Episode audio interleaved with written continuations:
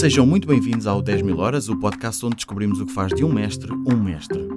Todos nós adoramos um bom concerto, uma boa peça de teatro, um bom especial de stand-up. Mas acredito que todos nós já nos pusemos a imaginar o trabalho que não deve dar para montar um espetáculo dessa envergadura. Como é que se decide quem vamos convidar? Como é que contratamos um artista? Como asseguramos que todos os elementos técnicos estão a funcionar perfeitamente na hora H? Hoje, o nosso convidado sabe responder a tudo isto e muito mais. Hugo Nóbrega, produtor de espetáculos, está connosco para nos dar uma aula sobre o lado de lá da cortina. Então, vamos lá. Hugo, bem-vindo. Obrigado por teres vindo. Obrigado, Nelson. Obrigado por, uh, por aceitar o convite. Um, vamos lá fazer um caminho rápido por este trajeto. A H2N tem 20 anos, tu fundaste em 97. Em 2001. 2000, exato, Ah, fazemos claro, agora claro, 2001, 20 anos. claro. Mas Fazemos 20 começaste- anos. mas começaste- Em dezembro de 2000, para ser mais preciso. Certo, mas como certo. houve esta pandemia, eu estou a celebrar 20 anos Ok, agora, um ok, bocadinho, ok. um bocadinho atrasado. E eu também, claramente, fiz muito mal as contas. 97 já seriam 20 e tal anos. Ah, 24, ok. E, bom, estou a ver se me redimo. Uhum. Ah, mas então, como é que tu entras nesta área e como é que foram os 20 anos eh, que Uhum. seguiram? Sim, H2N, o nome no fundo é um bocado é a fórmula do Hugo Nóbrega e o 2 é, significa aqui a proximidade. Eu acho que sempre foi esse o, o tema. Eu envolvi-me sempre na- nas coisas com muita proximidade. Portanto, eu comecei em psicologia e isso é uma relação muito a dois, não é? Psicologia, uma relação muito próxima entre o terapeuta e o paciente. E quando estou a estar no ISPA, hum, surge toda esta moda muito chapitô, era uma coisa, se calhar como agora vivemos aí há uns anos, o stand-up comedy, não é? Na altura foi todo o tema do, do circo, e o circo estava na rua, toda a gente fazia arte eh, circense. E, e isso acontece em 97, 98, pronto, é quando eu contacto com um lado que eu não conhecia, que adorava, começo a viajar, a ir a festivais lá fora, e aproveito, portanto, toda a Expo 98, uh, Porto Capital Europeia da Cultura, pronto, para me projetar eh, nessa área como um programador, como um agente, como um produtor. Portanto, estes nomes também têm vindo a mudar um pouco, não é? Hoje, se calhar, os nomes hoje em dia são outros. Eu hoje em dia digo que um culture connector, ou seja, eu conecto cultura, conecto talento, eh, ativo talento e, e também conecto com marcas para criar algo com impacto social ou de marca. Portanto, já podemos explorar isso melhor, de- mas, mas eu tanto posso estar a produzir uma peça como, como tive agora aquela do Ivo Canelas, em que foi um texto que eu vi e ativei-o com o Ivo, Uhum. como posso estar a produzir uma campanha, por exemplo, como agora com a HM, com uma artista Aneni, uma, uma, Rising Star agora, eh, do Spotify. E, portanto, eu sempre tive essa ligação entre talento e marcas, eh, foi algo talvez o meu perfil de, de psicologia, de escuta do cliente foi importante numa altura em que isto não se fazia, a consultoria era algo. Eh, As coisas eram muito vendidas como produto, era chapa 5, queres isto, agora repete 30 vezes. E eu comecei a aparecer com coisas muito personalizadas, não é? E uma, e uma delas foi inclusivamente ser agente dos comédia à la carte, que faziam comédia à la carte, lá está, de uma forma personalizada, que também era uma grande novidade, eh, essa forma de apresentar eh, um espetáculo. Ah, e fundo a H2N e, e- e a partir daí não, não- nunca mais parei, não é? É Sempre com um lado cultural, mas também com uma vertente muito, muito bem posicionada no mercado das marcas. Portanto, alguns fenómenos culturais que puderam assistir na cidade, o The Famous Fest, o Festival Humor de Lisboa, o Grand Stand Together, o Festival de Storytelling, foram ideias que nasceram sempre a quatro mãos com marcas, em que eu achava que era, e obviamente que, que fazia sentido para as marcas, mas que as marcas eram um grande boost em termos de, de investimento, não é? Então vamos entrar aqui no, no métier da coisa. Ah, como é que se escolhe um artista, um espetáculo? Qual é, qual é que é o processo de decisão para eu quero fazer isto acontecer ali para aquelas pessoas? É assim, eu acho que isto são a grande parte do que se passa nestas áreas eh, são encontros. Ahm, eu lembro-me da primeira vez que eu que trabalho com a Porta dos Fundos é um encontro fantástico. Estávamos os dois na mesma energia.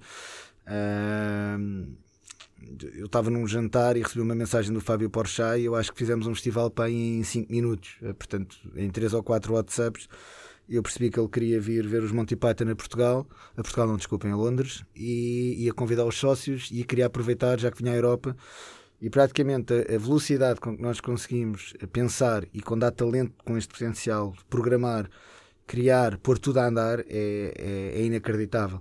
Portanto, também tive a oportunidade de trabalhar com o Jacob Collier, né, que agora ganhou, penso que, cinco uh, Grammys né, este ano, ano passado, e, e, e, foi igual, quer dizer, a facilidade com que muitas vezes uh, tu consegues ver ali talento que nunca. Uh, algo mesmo impactante, revolucionário até, que tu não estás habituado a ver. Portanto, normalmente as coisas tocam-te por aí, pela grande diferenciação, pela, obviamente pela qualidade, portanto é uma coisa que eu também procuro, mas isso é um bocado subjetivo, mas pelo menos o rasgo, o rasgo, a diferenciação sempre foi algo que, que me fez um, procurar fazer, fazer diferente e identificar o talento dessa forma.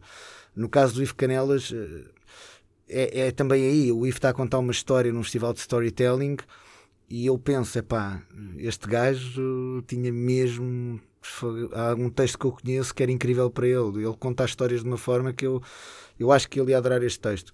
E depois há essa forma, isso é que é a grande diferença para mim do produtor, que é alguém que depois faz, não é? Que, uhum. que convida, que vai atrás. Eu, tu, para teres uma ideia, eu tive quase um ano à espera da resposta do Ivo, ou seja, ele queria, mas ao mesmo tempo não era uh, primordial.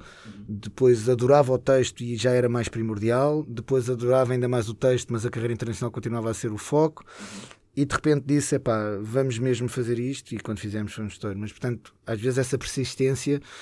Portanto, eh, também é importante no processo, ou seja, as pessoas perceberem uh, a clareza que tu consegues ter e o, e o queres fazer. Eu dia estava a tentar fazer uma coisa com o Miguel Seves Cardoso na semana passada e lembro-me de ser um bocadinho insistente e ele, eu agora já não me lembro bem quais foram as palavras dele, mas ele dizia que essa era a grande diferença entre os heróis e, e, os, não, e, e os, não, heróis. Portanto, ele dizia-me, pá, Hugo, não estás a ser chato, estás a fazer o, a diferença entre, o, entre uhum. o herói e o não herói. Portanto, uhum. portanto, acho que esse sempre foi o a diferença. O, é, é, isto, eu lembrei na Porta dos Fundos que eles diziam muitas vezes o Hugo é o cara. Uh, isso é uma expressão muito brasileira, mas no fundo é, é um bocadinho como nos Estados Unidos quando eles dizem o showrunner, não é? E isso hoje em dia acontece muito nas séries.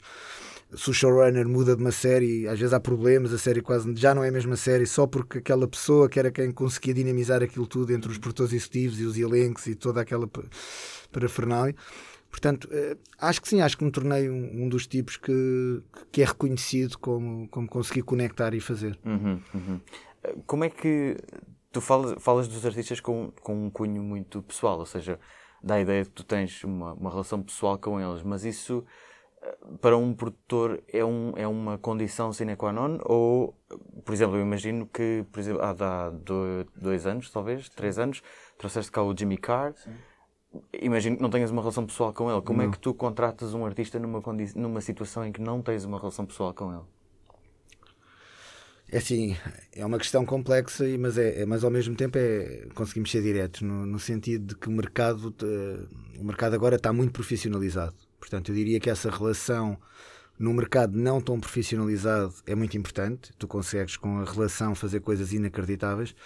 Eu diria que a evolução do mercado da comédia, como estás a falar, já não o permite. Ou seja, já está agora numa fase em que em que mesmo tenhas a relação, quer dizer, há um sistema, e a expressão não é feliz, mas é verdade, mas existe um sistema de entretenimento praticamente, e infelizmente até, que é um bocado oligárquico, não é? Em que tu ou fazes parte dessas grandes companhias, ou então, uh, eu, eu, por exemplo, falando de comédia, estava a falar de Jimmy Carr, mas eu comparando, por exemplo, o Ricky Gervais ou o Louis C.K. Por exemplo, o Louis C.K. é dos poucos artistas que continua a trabalhar muito baseado nele. Ou seja, tu consegues falar realmente com alguém muito próximo ou mesmo com o Louis C.K.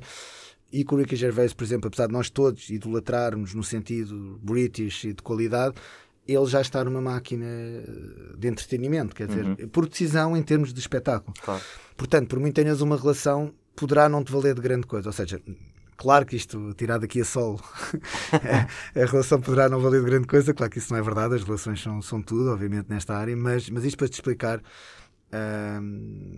E, e dou-te o exemplo do Daniel, Daniel Sloss, que está agora a atuar no Tivoli esta semana, que eu trouxe ao Nós Alive para aí há, há cinco anos, creio, e, e, era muito inovador na altura, ou seja, ele era um fenómeno gigante, mas lá está, era possível eu falar com o Daniel Sloss na altura falar com ele, trazê-lo com o agente muito rápido. Ele veio sozinho, para teres ideia, Bem, pronto, e, e voou, e foi ele que voou, e estive com ele, quer dizer, e, e, portanto foi uma coisa super pessoal. Uhum, Ah, eu diria que em 5 anos isso agora já não é assim. O Ok. Tapeface, por exemplo, foi outro artista que eu trabalhei, que de repente, quando foi para o American Got Talent, quer dizer, virou uma coisa. Hoje em dia até há, há clones dele, quer dizer, Exato, já não exato. contratas o tape real, contratas outro Uhum. que trabalha. Epá, quer dizer, ah, coisas que o Sam Wills era um artista que eu dava-me perfeitamente, quer dizer, bebia copos com ele eh, muitas vezes.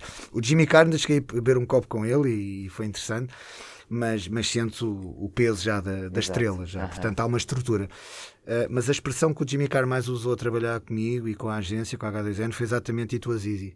Uau. Portanto, achei, achei isso fascinante. Ok. Uh, uh, mas não é tanta relação aí. Eu acho que aí já és tu que tens de te adaptar ao artista, claro. Uhum, uhum. Portanto, se o artista quer a relação e se o artista valoriza isso, o brasileiro, por exemplo, o artista brasileiro valoriza ainda muito essa ideia de que vem a Portugal e quer viver e quer conhecer isso, mas eu penso que sim, que está a acontecer. eh, Eu dia estive com a Blanche Cardan, aqui em Lisboa, ela estava cá, é namorada do Luís C.K., e é possível estar ali, e ela é um fenómeno em França inacreditável. Mas eh, não passa disso, quer dizer, isto para dizer que quando tu passas para trabalho, entra uma estrutura eh, grande, grande, ou seja, tornou-se um grande mercado, a comédia, por exemplo, o Jimmy Carr. Ah, eu próprio, a primeira vez que o trago a Portugal, epá, tenho que ser honesto e dizer que não tinha noção de quanto nós éramos tão fãs do Jimmy Carr. Portanto, eu próprio, ah, quer dizer, fiquei muito surpreendido ah, pela Então, forma. qual é que era a tua expectativa? Mas, mas é engraçado, porque nós criámos, por exemplo, uma estrutura logo com o Ricardo Araújo Pereira, uma sessão personalizada, ou seja, Sim, pusemos sim. o nosso cunho, essa questão da relação, portanto, procurámos sempre ter uma relação diferente com o artista para não ser só chapa 5. Uhum. Pá, já que vem um artista deste a Portugal celebrar, embora fazer uma sessão especial em que, pronto, e, e isso é interessante, quando Uhum. tu consegues mesmo fazer isso acontecer, não é? Yeah. Então, dizes que não, não. Isso é uma coisa que me interessa a muito. baralhar. é- Não, não, não, nada disso, nada disso. Eu- eu, um, porque é uma coisa que me interessa muito qual é que é. É preciso uma sensibilidade muito grande para, para se perceber isto vai resultar, isto vai ter muito público ou isto vai ser só fixe, mas se calhar não vai, não vai ter assim tanto público, mas como vai ser fixe, bora fazer. E tu dizes que não não estavas à espera que o Jimmy Carr tivesse tanto público e que provavelmente ia ser só uma coisa fixe, não é? Qual, o, que é, o que é que, o que, é que mudou aí na tua Eu acho que expectativa? é assim, porque o Jimmy Carr é dos nomes que mais me surge já neste fenómeno muito Netflix. Ou seja, eu até aí estava a trabalhar muito com artistas que eu identificava eh, com história, eh, Eddie Izzard, por exemplo, já com uma grande história do, do, do humoristas e, e, e o, o Jimmy Carr surge numa. Pronto, era algo que eu não conhecia, eu não estava tão por dentro. Eu não sabia quantas pessoas em Portugal é que viam Netflix, eu ainda não tinha dados, não, Uh, pronto, eu não sabia realmente daqueles nomes todos de stand-up que estão, realmente quantas pessoas em Portugal é que perdem tempo a ver e adoram e seguem e vão atrás. E, portanto, foi a primeira vez que eu me apercebi que havia mesmo um público uh, pronto, muito, muito atento. Uh, mas é muito difícil isso estás a perguntar. É assim, muitas vezes é assim, eu trabalho muito com intuição e, e por vezes isso também é mau, porque é assim, tu tens que entrar no sistema e tens de trabalhar com todo o tipo de artistas e tu muitas vezes tens uma intuição que esse artista não vai funcionar em Portugal, não é? E isso é mau às vezes, porque és muito frontal com agentes que não querem ouvir isso, não é? Eu dou-te o caso do Bill Belly, por exemplo, que é um nome top 5, top 10 em UK e que no, e cá em Portugal não teve impacto e, e nós acabámos por, por exemplo, cancelar a sessão que era para o ano e desde o início que eu tinha essa opinião, mas, mas quer dizer, mas, mas os agentes muitas vezes também não querem saber disso, Uhum. porque aquilo já são nomes tão grandes que é, pá, se não queres tu, quer outro. Pois, Uh, pois. portanto, temos de ter essa noção, que às vezes essa sinceridade, esse lado artístico neste sistema, eu estou um pouco a ser até da, bastante, até da comédia e a, e a fazer outro tipo de coisas fora da comédia, exatamente porque também já está a escala do, do mercado já é de tal forma grande que hoje em dia pronto uh, ou te focas claramente no negócio e é negócio e, e para o bom e para o mau e aceitas os nomes todos uh, não tens assim uma grande capacidade de escolha não é? dão-te um roast de artistas e dizem quantos artistas destes é que estão a fazer tour para o ano e tu simplesmente és contactado para, para pôr esse artista a atuar em Portugal Uhum. dentro da tour que ele já vai fazer. Então não há aqui uma coisa assim tão afetiva, tão Ok, emocional ok. como tu ias dizer ao Rica Gervais, pá, adorava que viesse a Portugal, tu não imaginas o quanto. Já é muito raro isso acontecer, Uhum. teres uma resposta efetiva e portanto, Yeah. pronto, já, as coisas já não têm tanto esse romantismo e, Portanto, esse, eu diria que essa paixão destes humoristas em fazerem tours, em irem a outros países, em saberem se conseguem resultar, eh, também rapidamente vira uma coisa sem tanto sumo uh, uh, para tirar a esse ponto. E, portanto, Porta dos Fundos, por exemplo, é um, é um, é um excelente exemplo disso. Um, pronto, identifiquei o Fábio numa revista na Agenda Cultural do Rio de Janeiro quando fui lá fazer uma tour e, e, e lembro-me de estar no Caixo de e estarem umas pessoas a falar disso uhum. e eu topar, pá, eu vi aquilo, esta malta está a falar disto, ouvir a falar daquilo ali, ver malta a partilhar os vídeos, portanto, aquilo foi muito rápido um, e, e, isso é interessante, uhum. mas, mas, tu podes ter uma artista inacreditável como a Clarice Falcão, por exemplo. Sim. E não é um sucesso, portanto, pois. isso não há, não é, não é um, é muito difícil tu, tu entenderes o, o porquê. E quando as coisas depois começam a não correr tão bem, e é engraçado isso, tu também aprendes muito que é. Eu, eu diria que a intuição é fundamental. Uhum. Eu continuo a achar que a minha primeira intuição normalmente uh, não falha. Uhum. Essa intuição também é importante. Mas não quer dizer que toda a gente no mercado queira saber da tua intuição, claro, porque claro. os agentes protegem os artistas, dizem o que é que eles acham, e tu estás a dizer isso, mas ele encheu aqui e fez aquilo, e ele uhum. é o maior. Uhum. E portanto Portanto, tens de ter essa noção, yeah, não é? Yeah. Essa intuição também funciona para as, as venues, as salas que tu escolhes do género. Porquê que o Jimmy Carr, por exemplo, vai para o São Jorge e não foi para o Coliseu? Ou, ou para o Tivoli? Sim, eu tenho uma história com, eu tenho uma história com São Jorge, não? É? o Famous, o Grants, uhum. sempre foram sempre projetos muito... E é uma sala que eu sempre gostei muito. O ambiente que aquela sala consegue ser muito vertical e achei que realmente com o Jimmy Carr, um, fazendo várias sessões, num, e tu poderes ter o Jimmy Carr ali ao pé de ti, era realmente, uh, pronto, um, um, sonho, digamos assim. E, e foi quase natural. Não, eu, eu diria. Mas é engraçado essa pergunta em relação ao Coliseu, porque o Coliseu, apesar de ter a sala mais carismática e toda a gente e todos os artistas, obviamente, reconhecem-no como tal, não é? Para stand-up comedy. Uh, não é tão não forte, é. não é? Não é. O stand-up comedy, os stand-up comedians, quando atuam no Coliseu apesar daquilo ser um marco na carreira deles, grande parte deles diz que acha a plateia mesmo assim muito grande. E, está muito longe também. Exatamente, palco, é? é? isso mesmo, é, é, isso mesmo. Não dá para ver caras. Exatamente. Quase. E portanto é isso que eles muitas vezes dizem. E eu, como já tinha tido esse feeling com, e até essa experiência com o Fábio Porchat, por exemplo, também, apesar da noite do Fábio Porchat foi em Arena, quando eu fiz Coliseu e foi, foi muito mágico, mas já tinha tido algum, algum feedback em relação a isso. E, e portanto como era tão naif até dessa forma, a perguntar aos artistas, eu próprio, eh, portanto, não carregava tanto em salas gigantes, porque eu próprio não sabia qual é que ia ser o resultado, não é? Portanto, uhum. uh, a questão do Luís C.K., por exemplo, é ao contrário. É ele que exige atuar numa sala altamente pequena e nós tivemos que inventar praticamente o Comedy Club, não é? Ele queria um Comedy Club, mas quer dizer, não havia Comedy Club sequer em Lisboa a esse ponto. E, e praticamente tivemos que o improvisar. E ele, quando chegou, é uma história gira, porque ele chega e fica pai, 3 horas a mudar a sala, 3, 4 horas, completamente obcecado, para aquilo ser um comedy club. Portanto, cadeiras tudo ao monte, pano preto, tapar a sala, o som, a obsessão dele pelo som, porque ele ele defende realmente tu, para fazer para ouvir stand-up tens de estar mesmo com o som muito presente, não basta pôr umas colunas. Não, o som tem que estar perto de ti, então ele queria reforçar o som. E tu realmente o que é engraçado é que parecia. Uh, eu não sei se foste assistir ao Por acaso não. não, com grande pena minha. Ok, mas, mas pronto, parecia que estavas realmente numa caixa ali e que não podias sair dali, não é? Tava, é entraste, agora vais entrar neste texto e fazes parte deste, deste grupo que está aqui uh, com este privilégio, digamos assim, mas havia realmente um, um, sentimento de pertença e isso as pessoas estavam realmente não só maravilhadas mas com essa sensação que eu estou a assistir a algo único numa escala uh, parecia, houve pessoas que levaram-me no gozo a primeira vez que eu falei disso do Luís C.K. eu lembro que estava no Estrelopa num almoço de negócios e, e, disse aquilo quase como piada e não tinha noção do impacto que eu estava a dizer portanto quando eu disse que, que ia fechar o Luís C.K. e que ia trazer um artista que é o Luís C.K. eu parei a mesa e toda aquela gente disse-me: Olha, eu quero 10 bilhetes, ou quero isto, e portanto eu aí é que eu tive a noção. Yeah. Bem, espera aí que eu, eu vou-me pôr aqui numa grande aventura. Ainda Yeah. liguei ao Nuno Marco, é engraçado, por causa Uhum. da questão do, dos problemas que Claro, ele estava a sim, sim. e perguntei-lhe o que é que ele achava sobre fazer, não fazer. Pá, eu achei curioso, o Marco com, também é daquelas pessoas que o mundo seria melhor com muitos Marcos, sim, não é? sim, sim. E portanto disse, epá, eu acho que acho que percebo que isso esteja a acontecer, epá, mas, mas acho, acho que é muito complicado tu teres a hipótese de um Luís e não, e não trabalhares com ele. Eu acho, acho que vais ter que arriscar. Uhum. Então, vamos então uh, imaginar aqui um cenário. O artista está fechado, a sala está fechada, está tudo escolhido. O que é que se faz a seguir para promover, para ter bilhete, ter bilhetes vendidos?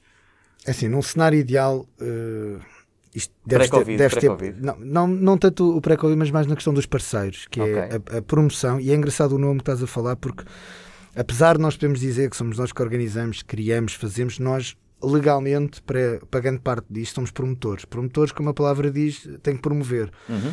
Portanto, mesmo que tu tenhas um artista que por si tu achas que já vende, que tu tens que promovê-lo. Pronto, faz parte do teu trabalho, do teu job description, digamos assim.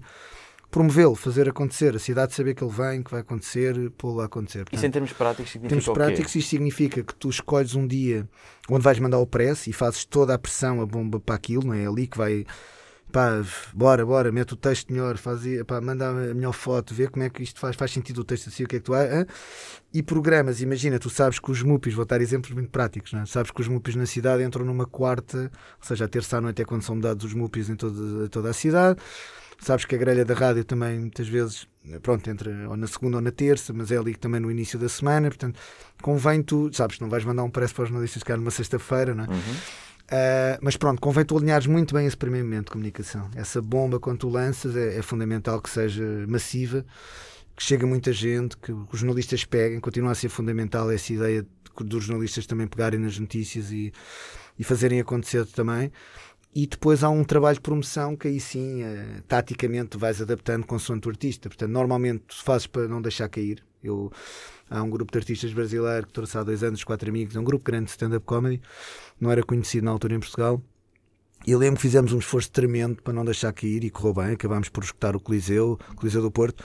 Mas foi um trabalho em que, se calhar, normalmente estão duas, três pessoas envolvidas e eu lembro de ter a agência praticamente toda a lutar para que aquilo não caísse. Portanto, eu tinha financeiro a arranjar parcerias de todo mais lado, quer nos comboios, quer nos MUPIs, sei lá onde, nos LED walls, em tudo que era cidade, várias cidades pelo país. Tinha eh, outros a irem pelo terreno dar flyers à procura das pessoas nas praias. eh. Portanto, eh, aí o que é que aconteceu? Reagimos, pronto. Ou seja, sabíamos que tínhamos um produto que podia correr bem e que não estava a correr bem, mas que era por promoção e, e reagimos e reagimos. Mas o pior que pode acontecer, o pior cenário é quando tu promoves e, e percebes que esse artista não vende um bilhete. Portanto, há uma expressão, às vezes, nós entre nós dizemos isso: "Ah, pá, esse gajo é muito bom, pá, mas não vende um bilhete. Uhum. É horrível dizer isto, mas é que.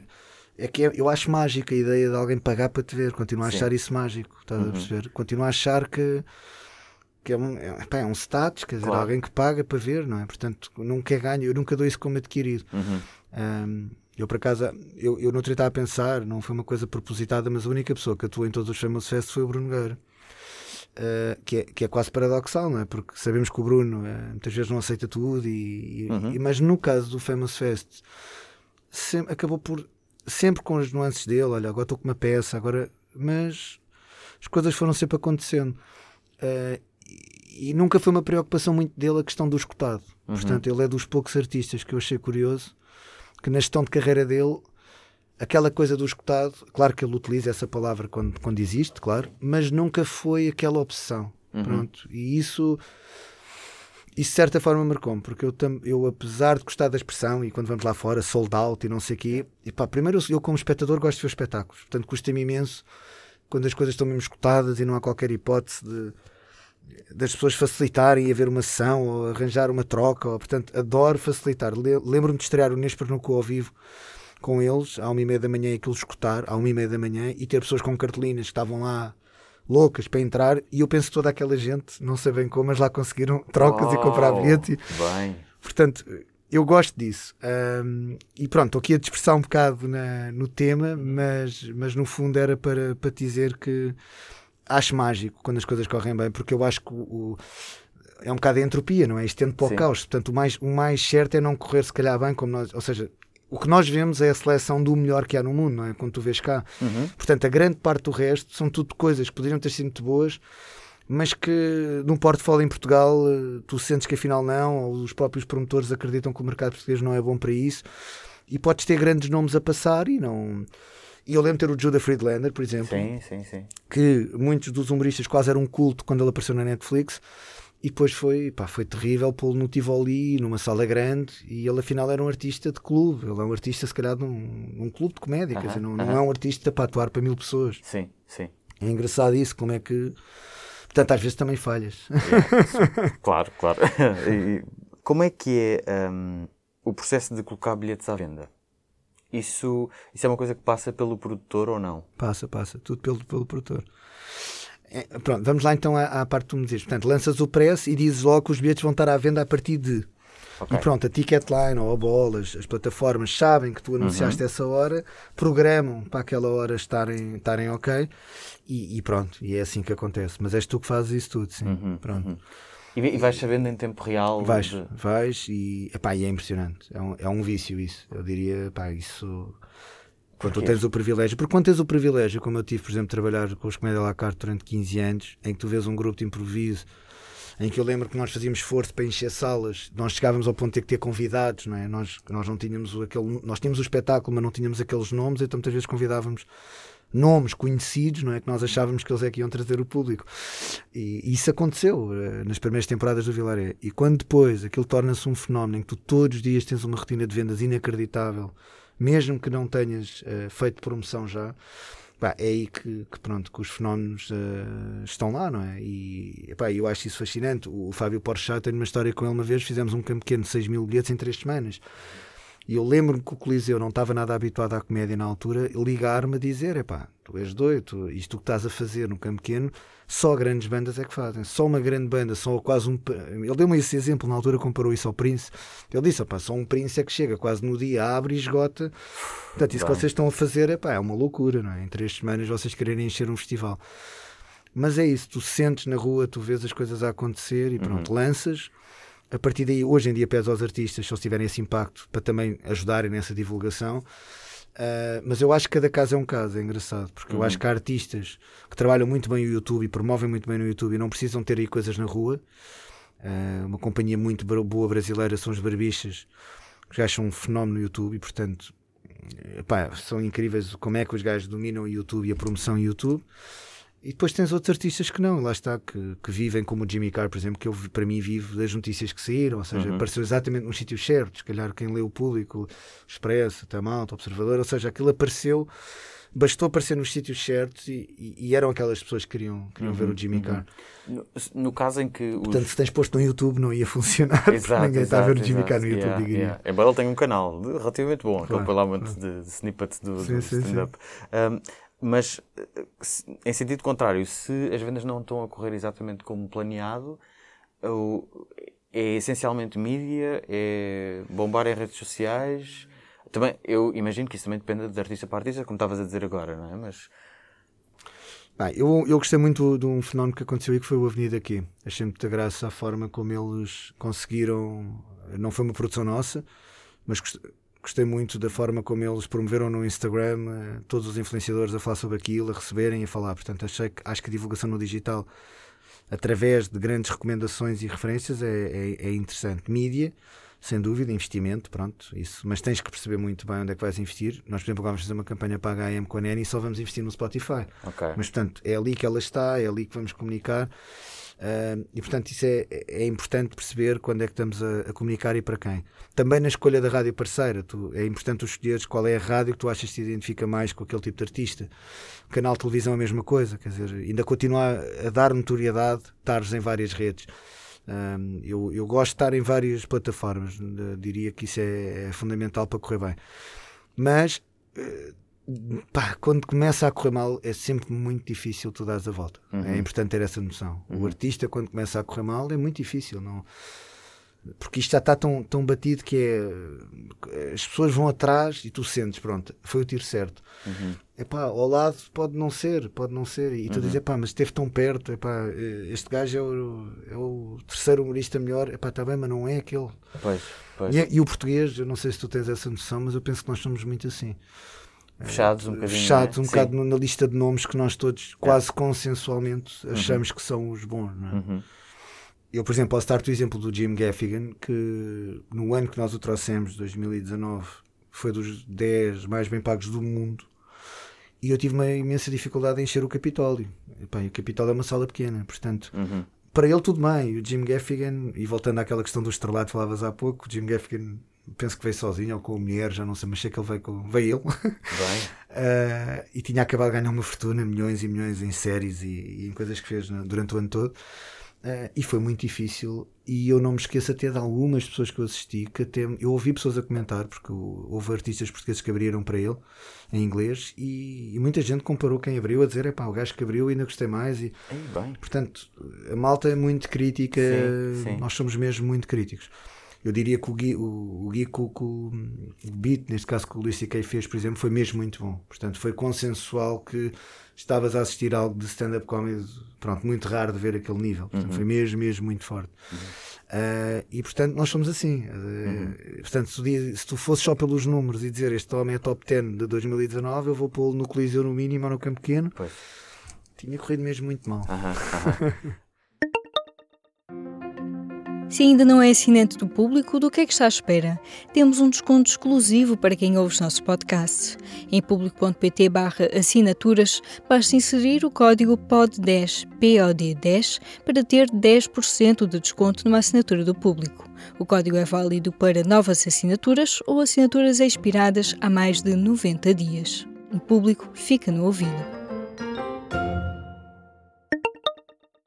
Mais perto da data do evento, há aqui um, um outro mecanismo de promoção, imagino eu, que é o artista dá entrevistas, Sim. que coisa que acontece sempre no dia ou antes, ou pelo menos sai no dia.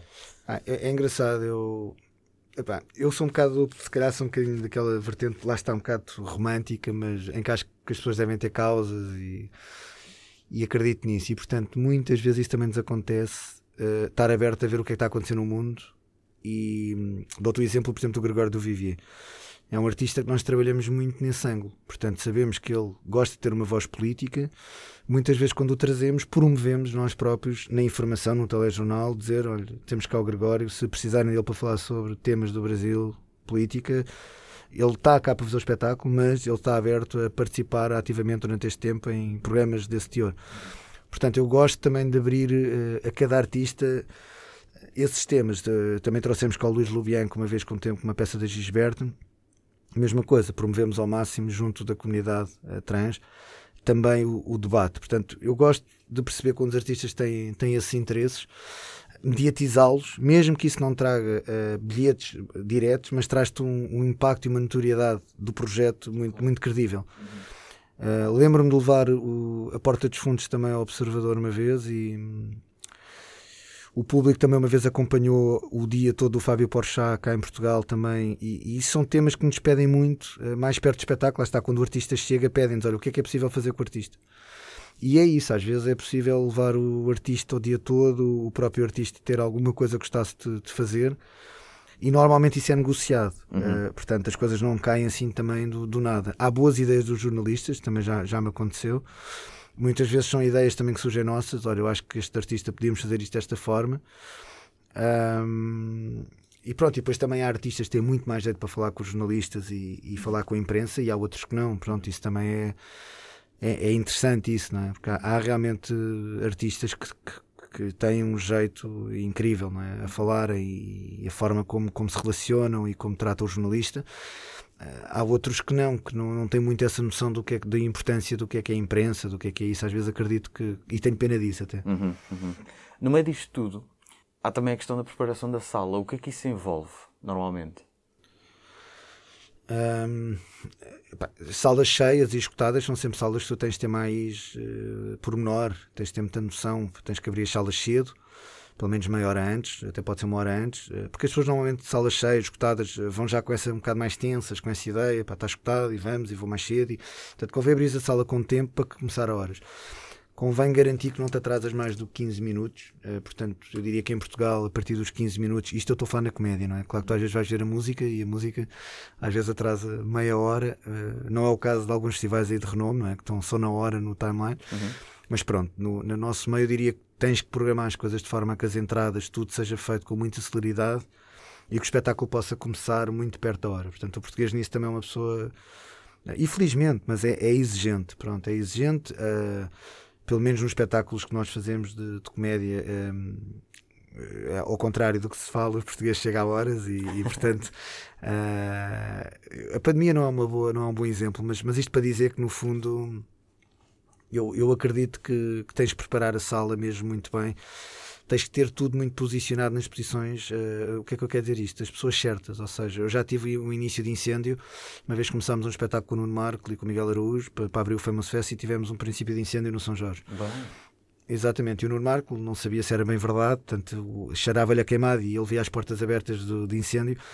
Portanto, Uh, é importante estar tudo muito bem posicionado para este tipo de coisas. Uhum. Uh, já nos faltou a, a, luz a meio no, no, Tivoli, quer dizer, casas que tu achas impossível isso acontecer, de ir abaixo mesmo, quer dizer, e tu tens que ter as pessoas nas posições certas para, para conseguir realmente reagir muito rápido. Portanto, Isso essa, envolve mais ou menos quantas pessoas, um Tivoli ou um São Jorge, essas uh, posições? eu diria aí pá, 20 pessoas, quer dizer, não, não são 20 pessoas da minha agência, mas no total numa sala destas estão a trabalhar cerca de 20 pessoas, entre, entre numa sala relativamente pequena, não é? O São Jorge, não é? Entre frentes de sala, diretor técnico, diretor uh, da bilheteira, pronto, tudo isto, quer dizer, uh, estão ali.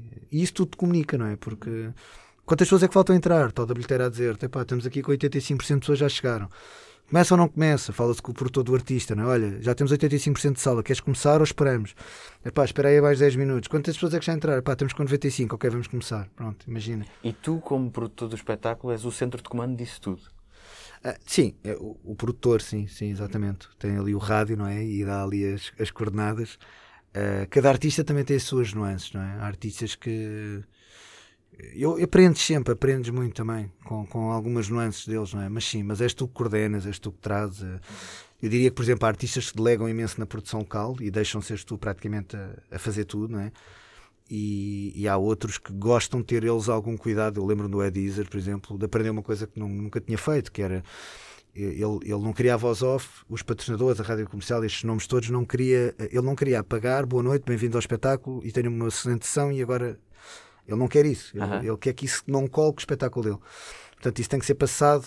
Bah, isso às vezes é um problema porque tu, tu combinaste exatamente com os parceiros o contrário. Né? Os parceiros disseram: Olha, eu apoio-te, mas pá, eu quero naquele momento, é que ele vai começar, que digam o meu nome, não é? Portanto, uhum. pá, e isto traz problemas ali atrás do camarim, não é? Quando eles dizem, não, não, não, não, tem que ser 10 minutos antes, e tu sabes 10 minutos antes, uh, tens se calhar 70% da sala. Ou, uh, em última análise, uh, epá, tu decides e tomas decisões e metes as coisas e, e o, a voz de comando é a tua, mas convém, porque tu queres fazer relações a médio e longo prazo, não é? convém não ser demasiado. Eu, eu posso dizer, por exemplo, no ano passado fiz o evento O Recreio, foi um grande sucesso. O evento ao ar livre, cultura ao ar livre, o Recreio, foi um fenómeno, foi um meteorito que caiu ali no, no estádio de Jamor. Mas para mim não foi assim tão positivo a parte relacional, porque tu estavas a uma altura em que tu estás praticamente contra tudo e contra todos sem querer. Uhum. Portanto, tu és o herói no sentido de estás a fazer uma coisa incrível, mas pá, tu vais reunir a Proteção Civil e a Proteção Civil não está entusiasmada, tu vais reunir a Câmara de Oeiras e a Câmara não está entusiasmada, tu vais reunir a PSP e a PSP está preocupada e, e, vai ter que pedir a não sei quem, a nível central, para dar ou não o go. Epá, e isto às vezes desanima-te porque, porque tu não queres ser essa pessoa. Tu queres que as pessoas entendam o projeto, que entendam o teu profissionalismo e, e queres evitar o conflito. Portanto, e o Covid trouxe muito este tema, que é, apesar das leis possibilitarem fazer, a premissa que está ali, e isto pode ser polémico o que eu estou a dizer, mas, mas está lá uma premissa que é pá, não façam. Não, uhum. não façam agora, não é agora a altura de fazer. Sim. Portanto, quando espetáculos só com esta distância, com cadeiras, as pessoas têm que ser higienizadas. Ah, ah. Quer dizer, há uma altura que tu percebes, epá, quem fez isto, não, a primeira premissa deles é, epá, se calhar não é, não é a altura. Não é? Portanto, pois, e tu vês pois. que os municípios tiveram muito medo de arriscar, as marcas tiveram muito medo de arriscar, os municípios, portanto, nós fomos uma bandeira, o Recreio foi uma marca nossa criada por nós, fomos uma bandeira de que era possível, o Recreio quer dizer isso, recreio, voltar a acreditar, sim, né? e sim, recreio sim. de lazer. Uhum. E portanto queria exatamente dizer isso, Epá, é possível, eu não obriguei ninguém a vir, e disse isso até em entrevistas televisivas, em vez de dizer venham todos, não, eu dizia, olha, percebo que eu não quero vir nesta altura e, e que acho que é muito cedo para sair de casa, mas queria que entendessem este movimento como uma ideia de, pá, de que é possível uhum. ver espetáculos ao ar livre e, e, com segurança. E portanto tivemos uma pontuação de segurança, nós fizemos, nós em alguns eventos usamos um sistema de bilhética que é a Tricket, e a Tricket permite fazer perguntas no telemóvel, o que é que tu achaste, quais foram os níveis de satisfação que tu tiveste, isso tudo. E então tivemos um nível de satisfação de segurança de 0 a 5, 4.8. 4.5 no cartaz Portanto, foi o mais, até foi mais valorizada a segurança até do que a qualidade do cartaz. Uhum. Incrível. Portanto, foi realmente o tema mais valorizado.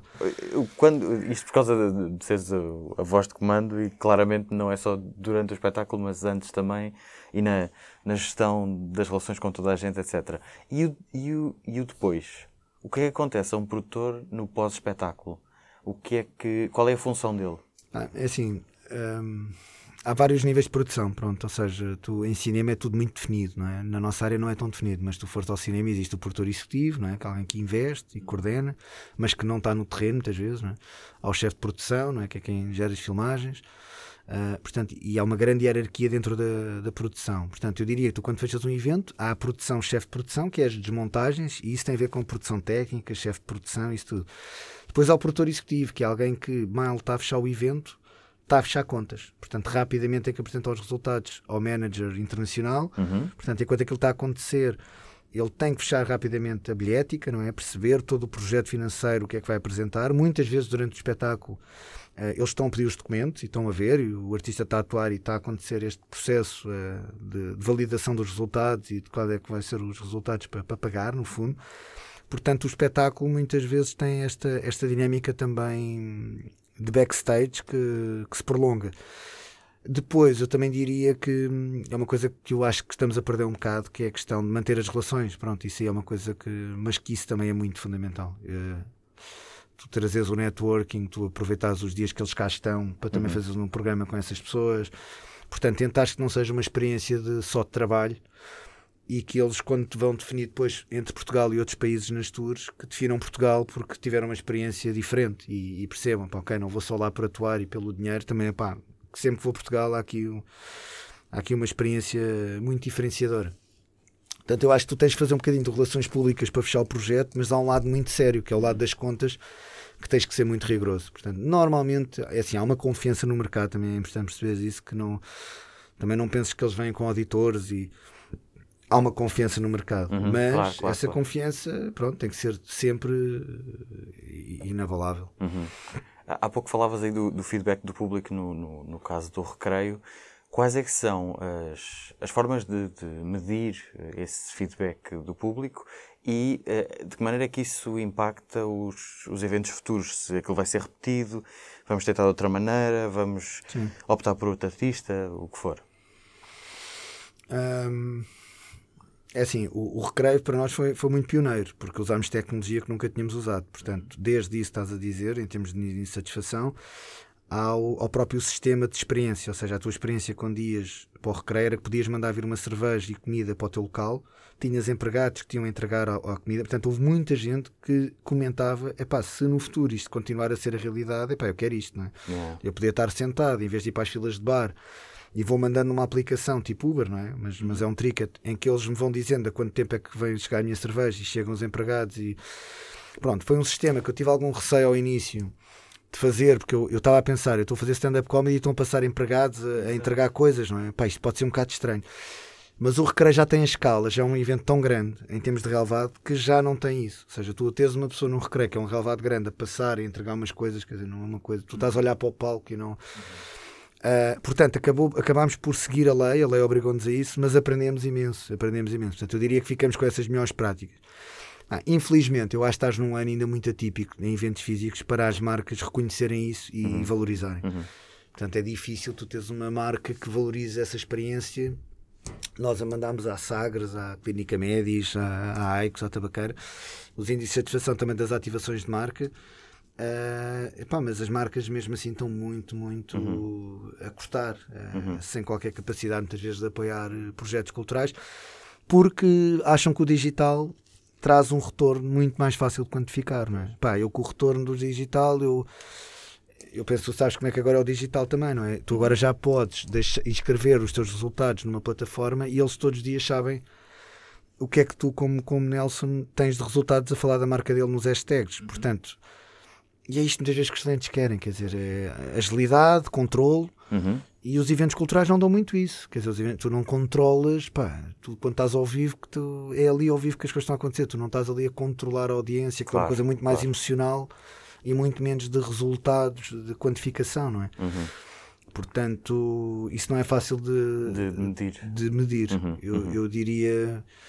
Eu aprendi imenso com esta questão do- dos eventos digitais. Portanto, há aqui parceiros, há aqui promotores em Portugal que dizem que, que só o, o termo evento digital é errado, que o evento, se é digital, não é um evento. Uhum. Pronto, há pessoas que defendem que é como se fosse sexo virtual, ou seja, Exato, sexo sim, sim. é vivido, é corpo. Aham. Pá, se é sexo, é virtual, epá, isso não é sexo, é, sexo, é outra coisa. Uhum, uhum. Portanto, há quem defenda na minha área, pessoas com muita experiência, portanto, isto não sai da boca para fora, porque acham mesmo, acreditam mesmo que. Aliás, houve bandas em Portugal, tu vês os Wetpad Gang, algumas bandas dos putos mais novos, que nunca atuaram. Pronto, decidiram que não valia a pena atuarem com estas leis. Ou seja, se é para estar em cadeirinha com a máscara. Epá, Não não, é um, sentido. não é um concerto. Pois. Portanto, é importante também perceber isto. Sim. A coragem que houve de artistas que são tão fiéis aos princípios deles de- e à audiência deles que epá, eu não vou defraudar a minha geração que ouve isto e que quer e que depois vai ver e está ali sentadinha a ver-me a, a cantar hip hop e, a, e, a, e aos pulos e eles estão ali a, a fazer Sentados assim. a bater o pé, não é? Pois, pois, pois. Vocês não estão aí a ver, mas pronto. Ah, se alguém quiser ser produtor de espetáculos, o que é que deve fazer?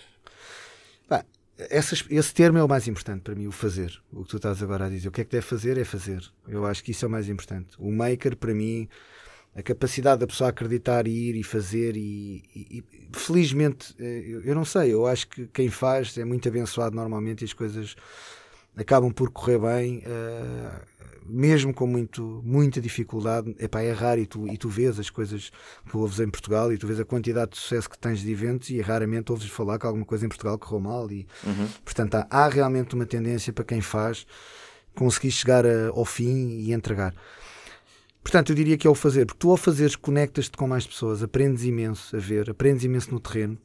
Portanto, tu se és um técnico, tu vais trabalhar com a Testec, vais trabalhar com novos sistemas de som, tu vais aprender sobre som, sobre, sobre luz, tu vais trabalhar com novas pessoas de entradas e saídas, como eu tenho aquele exemplo há pouco do Ed Izzard, desse pormenor de nada de, da voz off e da forma como ele entra e como pronto, ou seja, ele lá está, tornam a comédia um espetáculo de abertura de luz, que é uma coisa que não costuma existir e que agora também em Portugal já se usa, mas antes normalmente não, quer dizer, se chamava-se a pessoa, ele entrava com, não havia caixa off à volta disso, até era visto um bocadinho assim, epá, que é isto?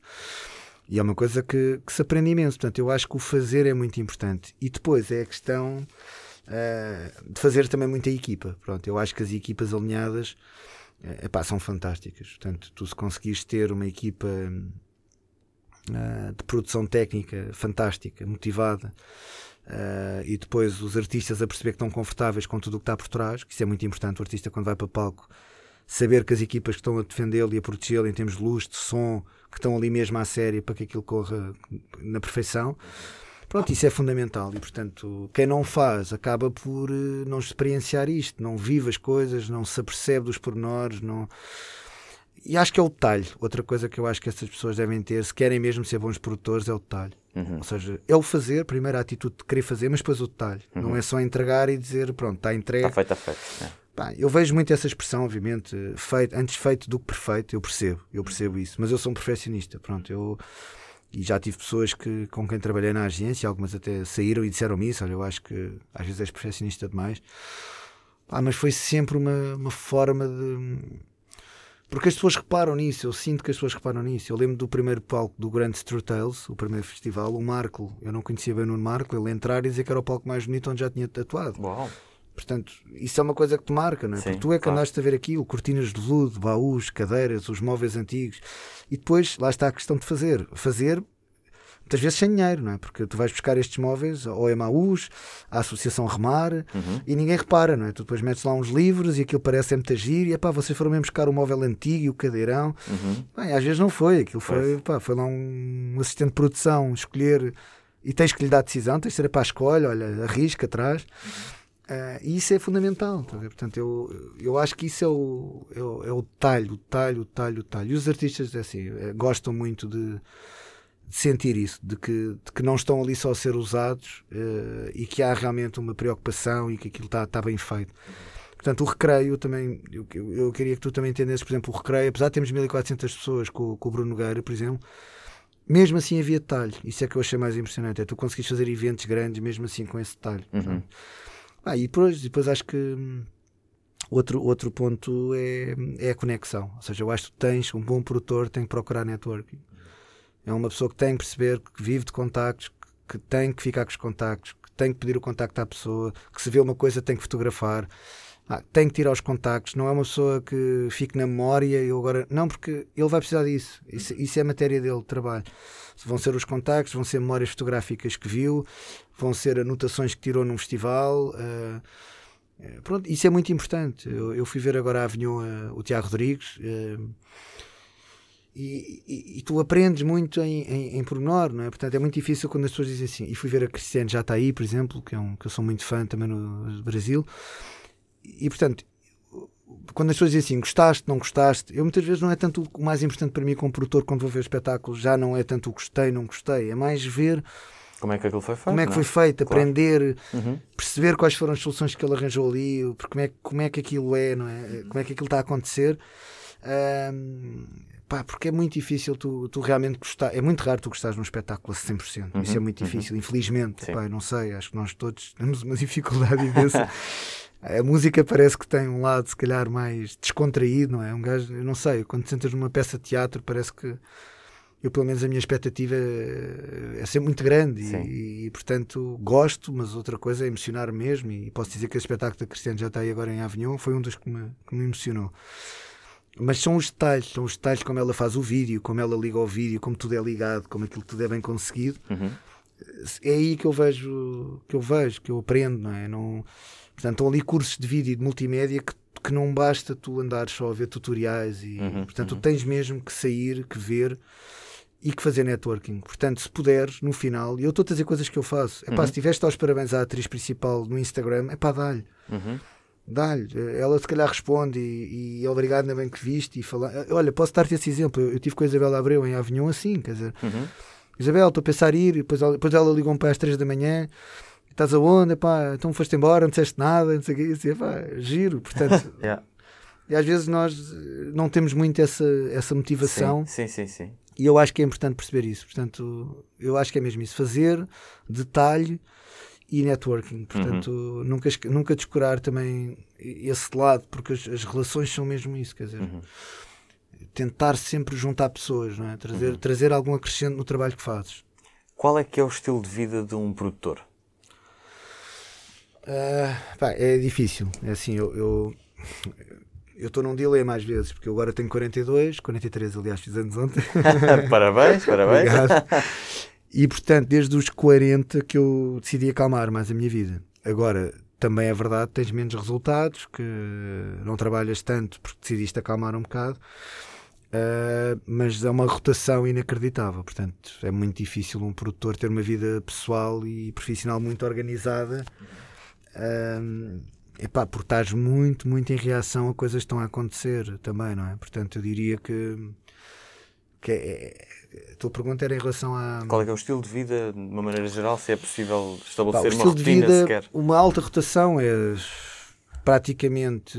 Eu, eu, tive anos e anos em que jantava duas vezes, portanto, para teres uma ideia, jantava às sete da tarde em casa com os putos e com a mulher e depois, tipo às nove e meia, dez, normalmente em outro jantar marcado. Uhum. Portanto, muitas vezes o português decide as coisas às refeições, não é? Exato, Era exato. muito assim. E uhum. portanto, tu tinhas que estar disponível. E, ah pá, podes jantar quarta? Pá, tu não podes, mas dizes que sim, não é? Uhum. Posso, quarta às dez. Às dez é pá, sim, pá, eu saio tal e vou às dez. Uhum. Portanto, fazias o que tinhas a fazer em casa e depois ainda ias.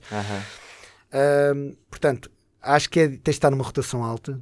Uh, mas é para poucos, pronto, acho que, acho que é para poucos, porque, porque depois na rotação alta tu tens que saber decidir coisas muito sérias com muita calma, ou seja, e isso é uma das qualidades que eu tenho, é efetivamente eu se calhar stress com coisas de nada, mas coisas graves eu consigo dar a volta, pronto, uhum. ou seja, tu és capaz de ter realmente uma coisa em que, pá, pô, mas o gajo está chateado por causa daquele detalhe que Uh, pronto, mas realmente numa coisa grave, eu sou um gajo que fica muito lúcido, é capaz de tomar uma decisão lúcida mesmo de o que é que vamos fazer, não é? E uhum. agora tens de tomar uma decisão. Pronto, e isso eu normalmente não.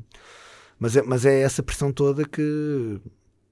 Eu tenho uma amiga psicóloga que às vezes a jantar falo e ela diz: é pá, esquece. Uh, a ansiedade que isso deve provocar, a forma como tudo pode e não pode acontecer é inacreditável. Eu passei este, esta conversa toda a pensar nisso. Deve, tu nem pá, tu não dormes bem? um, assim, até essa idade, até aos 40, dormi sempre muito bem. Portanto, eu tinha muito essa questão de chegar e dormir. A partir do momento em que comecei a pensar mais nisso, comecei a ficar mais ansioso, sim. Uhum. Não, mais nesse sentido, o que é que será depois o médio e longo prazo deste, desta função? Ahm, pronto, portanto, às vezes fico mais preocupado, sobretudo, e a pandemia trouxe-me essa preocupação também, não é? O, qual é o, teu- o grande propósito, o problema da pandemia muitas vezes é o propósito, não é? É é será que vale a pena o que tu fazes? É importante ainda para o mundo? Uhum. Não, porque toda a gente diz assim: é pá, claro que é, vão ser os loucos anos 20, isto vai ser a loucura. Mas tu também vês que não é isso que está a acontecer. Pois é, Portanto, tu vês é. que isto não é bem assim. Quer É. dizer, nós estamos aqui de máscara, as pessoas estão a começar a voltar à vida, mas voltam a voltar à vida de máscara. Uhum. E a experiência de máscara não é tão boa na sala, não é tão boa neste lado tipo- nenhum, Pronto. E, e, portanto, isso prejudica imenso Claro. A qualidade do que eu posso entregar em termos também de experiência. Uhum. E, e é preciso ter essa noção. O Ivo Canelas, por exemplo, ao início não queria fazer a peça de máscara. Eu fui Disse- vê-la de máscara. Pronto. E ele ao início dizia que não dava. E nós fomos ver máscaras transparentes, fomos a ler e a buscar moldes, fizemos um molde de uma máscara transparente, tentámos convencê-lo com a máscara transparente. Uhum. Eu tinha eh, colegas da empresa que vestiam, a- eh, punham a máscara, punham a viseira, punham tudo, mandávamos fotos e ele dizia que sim ou que não e que não. E, ah. Epá, e aquilo teve mesmo para não acontecer. Uhum. Portanto, a primeira decisão do Ivo a frio, não é? Era quase, eh, ou a quente neste caso, Uhum. era epá, não dá, não dá para fazer teatro de máscara como eu estou a fazer com as emoções das pessoas. Eu preciso ver que a pessoa está mesmo a viver ou não. E acabámos por fazer. E ficou Uhum. bem e ele conseguiu adaptar muito bem. Mas, mas é isso, é, é é uma altura que tu epá, dormes pouco, sim, dormes Uhum. pouco, estás muito excitado. A melhor experiência que eu tenho nessa situação é, é quando corre bem e tu chegas a casa A depois- adrenalina toda está. a adrenalina bater, ter corrido bem, tu chegares com a sensação de- do peso que saiu da pressão e ao mesmo tempo o ter corrido mesmo bem, mas não é correr bem normal, é correr mesmo bem. é? Uhum.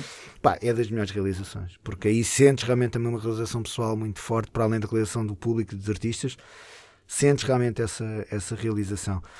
Agora, eh, epá, é muito difícil, porque isto são negócios que são fechados ao domingo, são fechados à noite, são fechados de manhã, quer dizer, tu não E tens de acompanhar o controlas, espetáculo também, não é? tens que acompanhar. Muito feito à eh, noite sempre. Lá está, é uma das coisas que eu mudei um bocado, mas, mas sou um pouco criticado por isso. Ainda agora, esta peça Noite na Lua, eh, que tive agora ali no mercado da Time Out, não fui ver muitas vezes e sinto que, Pois. que o ator ou o encenador ou fica assim um bocado, é pá, gostavam que o produtor fosse mais vezes. Uhum, e eu, uhum. Eu sou um bocadinho aí mais dizer, é pá, eu acho que não, eu acho que a minha função é mais de supervisão e de ver à frente o que é que podemos fazer com isto e não estar aqui todos os dias eh, com a mesma função, eh, vamos começar, não vamos. Ou seja, eu acho que é bom haver um chefe de produção que faça isso. Uhum. Mas pronto, percebo também quem, quem veja as coisas dessa forma e, e aí a cada caso é um caso mesmo, não, ou seja, não- aí não há regras. Mas eu diria que, que é muito difícil eh, viver sob esta pressão. Eh, Claramente é uma das profissões mais estressantes do mundo eh, e, e de altos e baixos, ou seja, tu emocionalmente pronto, tudo, tudo pode.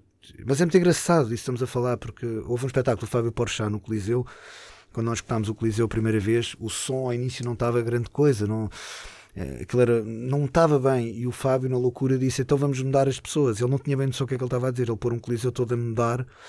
Imagina as pessoas a saírem para camarotes, irem para o camarote presidencial, bem. uma, uma confusão diabólica. Diabólica. E o Fábio é realmente uma pessoa tão de equipa e tão de, de agradecer que, em vez de levar isto como uma crítica, de é pá, peço desculpa pela organização do que aconteceu, não. Fez questão de frisar no final: eu vou chamar aqui o produtor e as pessoas que fizeram parte disto, para que isto realmente foi inacreditável, como isto tudo Uau. correu bem. Ele chorou até em palco nesse, nesse espetáculo, Bem. chorou e o Coliseu rendeu-se. Portanto, o Coliseu percebeu: pá, este gajo fez isto pelo melhor do público, ele não fez isto ele quis mesmo que fosse especial e, e se o som ali não estava tão bem e ele quis alterar, ele mexeu com o público, disse ao público para se sentar daquela forma, que criou o caos, portanto durante 10, 15 minutos tu não sabias bem o que é que ia acontecer. Quando Bem, vês- tu deves ter tido um camadão não, de e, nervos. claro, e nos rádios a dizer o camarote presidencial está a ser ocupado e não pode, está a ser invadido. Tá, pá, bem, bem, pronto, portanto. ah, e pronto, agora estas coisas acontecem. Eu, eu sou do tempo em que eu era adolescente, um dos concertos que eu vi do John Zorn com o Mike Patton, dos Feito No More, na voz no operário, acabou com toda a gente a tirar cadeiras. Porque eles decidiram fazer só uma- um tema e uma nota para aí 10 minutos, não é? Tiveram para aí 10 minutos a fazer só uma nota. E portanto virou um motim, não é? É. E, e no ano seguinte lembro-me dele de, de irmos atuar, ele trazer o projeto Massado, o John Zorn, e, e houve alguém que fez outra vez essa piada do sh, e ele diz, eh, parou de tocar isso, make fools of yourself e tal, e, e pronto, e parou outra vez. E portanto, portanto, isso também é um tema. Tu, eu, epá, eu já me aconteceu eh, já me aconteceu concerto, isto é engraçado, isto estamos aqui a falar, eu já tive grande stress e o público não estava a estressar. Ou seja, nós às vezes somos piores que o público. Portanto, o público às vezes está a adorar uma coisa que não é fixe para nós e nós temos que ter essa noção. Tipo o quê?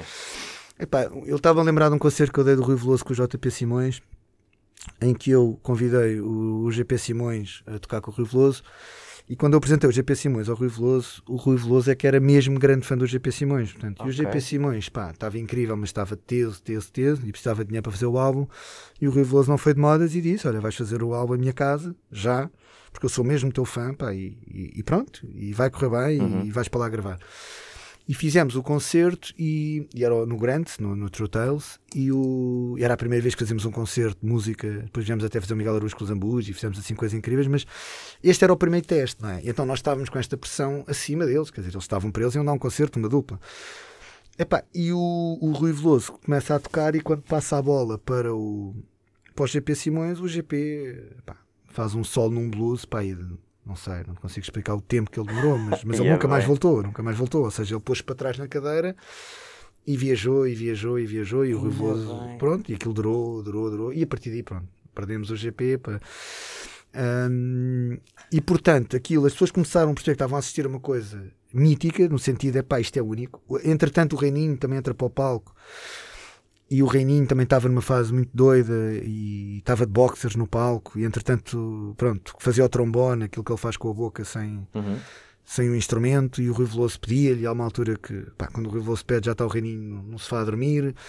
Portanto, aquilo vira uma coisa completamente anárquica. E o Joaquim de Almeida, numa de amigo do Rui Veloso, e tipo, vamos acabar com isto, vai para o palco. E quando vai para o palco, o Rui Veloso, que já não estava a gostar muito de trabalhar no São Jorge, no sentido de cinema do, do Estado Novo, ele já estava ali com um peso, achou que alguém estava-lhe a dizer tens que acabar. E ele ficou com aquele peso que é não, o Estado Novo acabou, portanto ele levou isto logo para esse extremo, Pois, o Estado pois, Novo pois. acabou e ninguém me diz que é meia-noite e que há aqui um recolher obrigatório, ninguém me tira do palco. Aham. E portanto, tu viveste ali uma coisa quase um, ao vivo que parecia um mock, não é? Tu não sabes bem o que, é que era verdade, se aquilo era É, guionado, que era sim. o Joaquim Almeida, amigo do Rui, a querer aquele coisa, ele a dizer ao Joaquim de Almeida: ah, não estou a entender, mas quem é que agora me quer tirar de palco? Mas alguém aqui, alguma entidade. Uhum. O Joaquim de Almeida ficar também baralhado e aquilo tudo cria um caos, um alvoroço, pá, e as pessoas, portanto, aquilo termina numa confusão quase. Pronto, imagina o Rui Veloso no camarim, queria quase. Doido, doido, a dizer, mas quem é. Eu, eu sei lá, ele não dizia o bato ou o mata, é, é tipo, mas quem é a instituição que eu Sim, sim, destruo, sim. já? Quem é que me quer, Sim. em pleno século XXI, eh, tirar-me agora do, do palco, não é? Eh, e não havia essa entidade, no fundo, isto foi tudo uma confusão de comunicação Claro, e, de- e claro, de acontecimentos. Epá, e o público estava rendido, estava a dizer, pá, vivemos um, isto foi único. E saiu até no público, aliás, estou aqui para o público e saiu no público, que aquele concerto foi realmente um concerto histórico, pronto, Uhum. que aconteceu. E, e isto para dizer que, no fundo, nunca houve stress com o público e eu achava que estava a ver. Sim, sim, Portanto, sim. nós, enquanto produtores, como tínhamos vendido um espetáculo de storytelling com música, em que o Rui Veloso vai contar histórias e que o GP Simões vai musicar e que o Joaquim Almeida também vai contar histórias e o Rui Veloso. Portanto, a sinopse que nós tínhamos criado enquanto curadores era uma coisa. Epá, Bem. o que eles foram fazer não tinha nada a ver com aquilo que nós tínhamos proposto ao público. Pá, o que é fato é que o público adorou ver aquilo. Fogo, que história. Agora, isso, Bem. sim, isso intriga-me muitas vezes Aham. onde é que está a realidade mesmo, não é? Porque no fundo a minha realidade já me aconteceu isso também com a Maria Rueff. Eh, Eu não sei se a Rueff vai ver isto, mas eh, tenho uma história também maravilhosa dela que foi isso também. Também me propus homenageá-la no Famous Fest e depois com o Quadros e com o Nuno Marco nunca chegámos a conseguir fazer nenhum espetáculo bem porque tudo acontecia não é? nos encontros que nós tínhamos e, e pá, e na véspera a cadela do Nuno Marco estava muito mal e morreu e foi tudo uma grande complicação. E chegámos ao espetáculo e alterámos o nome do espetáculo na hora. Portanto, o Marco chegou lá, arriscou e disse: Vamos fazer outra coisa. E aquilo rodou para uma coisa epá, que eu próprio não sabia se a Maria estava a gostar. E portanto eu fiquei muito perplexo e nem me consegui despedir bem dela no camarim. Porque eu tinha sido o curador daquilo e não sabia se aquilo tinha sido bom. Eu Pois. próprio estava. Epá, e quando ela me liga no dia seguinte, eu lembro perfeitamente de me sentar até assim, a deitar no sofá, tipo à espera, bem, agora vai. Vou Agora levar. vou ouvir, não é? Epá, e ela, era ela maravilhada, que Uau, tinha sido inacreditável e que tinha adorado. Portanto, pá, é importante. Sim, sim. Esta, como também já me aconteceu, olha, agora que falamos sobre a Maria, eh, a Maria ir ver a porta dos fundos e dizer: Então, mas tu tens ali mulheres no humor e, e nem sequer me falaram comigo. ou- Uhum. Eu estou aqui a contar confidências, mas Sim, isto sim, faz sim. parte da nossa vida, eh, aceder a coisas Uhum. eh, que são de backstage, mas que são importantes para perceberem. Claro. E, e eu dizer, oh Maria, mas, mas tu queres atuar, então almoças amanhã connosco na Porta dos Fundos e à noite estás em palco com eles. Ah, pá, mas estás a falar sério, mas o que é que. Então, Maria, estás-me a dizer isso? Pá, claro que sim, vamos a isso. E foi. E portanto, esta capacidade de pôr e tirar, eh, para mim é importante. Sim, e lá está, isto é terreno, mas isto é também. terreno, estás a ver? Claro, Se tu não vais claro. lá, se tu deixas de ir, eu há pouco dizia isso, que agora estou numa idade em que às vezes sinto que sim, que às vezes tenho mais resistência aí todos os dias, mas perdes isto Pois, perdes pois, estes momentos, não consegues ter tudo, mas perdes. Claro, Portanto, é importante ter essa, essa noção que, que há, há acontecimentos em que tens que estar e tens que acrescentar. Uhum. Bem, Hugo, fabuloso. Obrigadíssimo por esta conversa. Muitíssimo. Il- Iluminaste-me sobre. E agora, pá, eu, eu, eu- tenho isso. Os ouvintes vão, vão, vão ouvir isso agora no, no final, mas eh, eu já tinha ideia que, que era um bocadinho um pesadelo organizar qualquer espetáculo que a gente vá ver. sim, é impressionante. Mas agora vou dar ainda mais valor à Não, cena, não, é porque- impressionante. É, Parabéns. assim, é para quem gosta. Atenção, é- Aham. não há dúvida que é para quem gosta. Portanto, eu acho que quem está a fazer por, por paixão e prazer muitas vezes não se apercebe.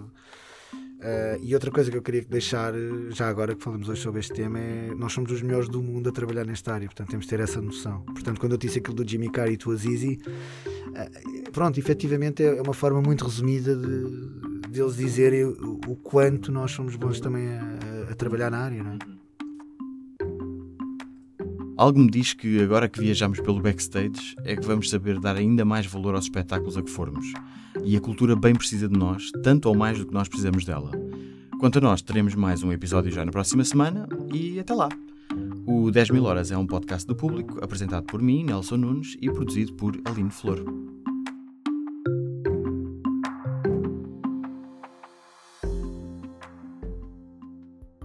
O público fica no ouvido.